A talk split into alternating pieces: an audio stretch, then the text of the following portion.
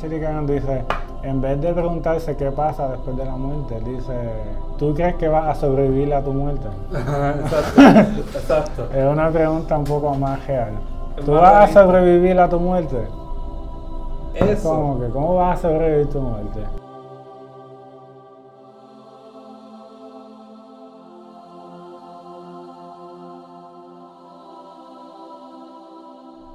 Vamos a empezar por definir lo que es la muerte en La sí. muerte. Ok, La muerte. La muerte es naturalmente una idea que opone la evidencia empírica de lo que es la muerte en sí. Ok. Vamos a ponerlo de esta manera. Cuando un humano muere, la constitución anatómica, las partículas, la- su composición eh, anatómica cambia. Hay menos, hay más de lo que te hace humano. Lo único que es la conciencia, que eso pues no se ha tocado, Exacto. obviamente.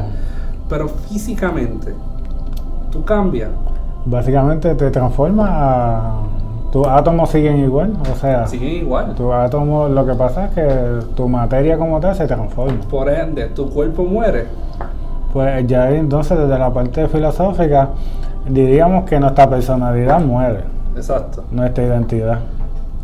Y si lo vemos también, como tú dices, cambia, todo cambia. La Sí. materia, todo cambia, ¿verdad? Cuando eh, explota una estrella, por ejemplo, muere una estrella, Ujú. ¿qué sucede? Una Una, explosión, ajá, y la, los elementos se van por el universo y se esparcen y forman lo que es elementos, pues, los primordiales, como hidrógeno, que estamos hablando ahorita, carbono, helio, eh, nitrógeno, oxígeno. Se esparcen por el mundo y forman Otra cosa. otras cosas. Sí.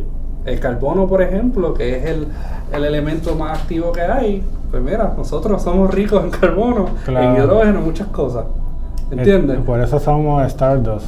Entonces, exacto, por eso dicen Ah. que somos Stardust y somos el universo. Sí. Somos una permutación del universo. Y el universo es nosotros también. Claro. no somos nada especial. Y por ende también la muerte, lo que conocemos como muerte, que es el final de nuestros cuerpos, que nos lleva a un fin. Eso es un concepto erróneo. Cuando a ti te entierran, formas parte de la tierra. Claro. Y ya. Tú no desapareces. Tu pues, conciencia. Tu conciencia, tu personalidad, exacto. Lo que dice Patrick, pues eso no va a estar. Pero de hecho, lo que tú has escrito, tus libros, permanece. Y eso también fue una contribución que cambia a otras generaciones. Exacto. Que por eso yo nunca he visto este, tan importante. La gente dice, no, tú tienes que tener hijos porque tú tienes que pasar tu generación. Pero de hecho, eh, tú hablas hoy día de los hijos de Sócrates o de lo que dijo Sócrates. Exacto. Sí. Exacto. O de Platón, tú hablas del primo de Platón o de lo que él escribió. Y ahí está el mundo de las ideas. Sí. De las ideas siguen. Sigue. La persona sigue. El cuerpo no sigue, el cuerpo se desecha y se hace, los gusanos se lo comen, no sé, fermenta en la tierra, te hace flores. Claro. Y, y sigue, ¿verdad? Quizás te convierte en cucaracha, quién sabe. igual, al igual que una estrella, pues muere y nos hace a nosotros, nosotros hacemos otras cosas. Claro. Pero ese es el mundo físico. El mundo físico no tiene contradicciones. Por ende, el concepto de la muerte, la idea de la muerte que nosotros tenemos, es totalmente contradictorio con lo que nos comprueba la evidencia empírica de lo que es la muerte. Y eso es lo que yo quiero decir con que la muerte, naturalmente, es una idea que opone a la evidencia empírica. La evidencia empírica nos lleva a que nosotros veamos que la muerte solo lleva a la creación de otras De formas. otras cosas. Y es lo más lindo que Mm. hay. Si nosotros pensáramos en la muerte de esa manera, no le tuviéramos el miedo que Claro hacemos que no. y no hubiésemos hecho creencias alrededor de la muerte para hacernos sentir bien. Como Ralph eh, Waldo Emerson dijo en 1841, un ensayo de él se llama Self-Reliance. Él dijo, Foolish consistency is the hobgoblin of little minds. Sí. Básicamente él dijo, y él aludió a estas cosas que, que conocemos que están mal, Ujú. que son, van en el lado opuesto de lo que es la corriente del progreso de la humanidad, De la- del Homo pero todavía la creemos. Por alguna razón todavía la creemos y adoptamos esas creencias. Claro. Como, Eso pues, es esquema.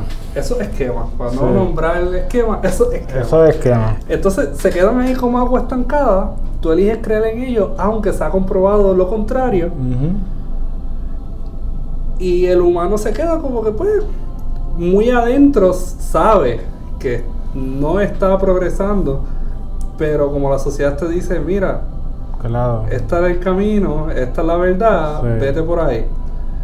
Gente como Galileo, como bien dice, gente que trataba de buscar el conocimiento para poder identificar, para poder nombrar ese vacío, no tenía, No. no creían por solo creer, sino Claro. que no eran conformistas, ellos no se quedaban. Y eh, Emerson decía eso, si, si tú estás en un tren, en, en una vía que de verdad no está llevando nada al progreso, tú deberías pensarlo dos veces y irte por otra que sí ayuda y Sí. que sí aporta.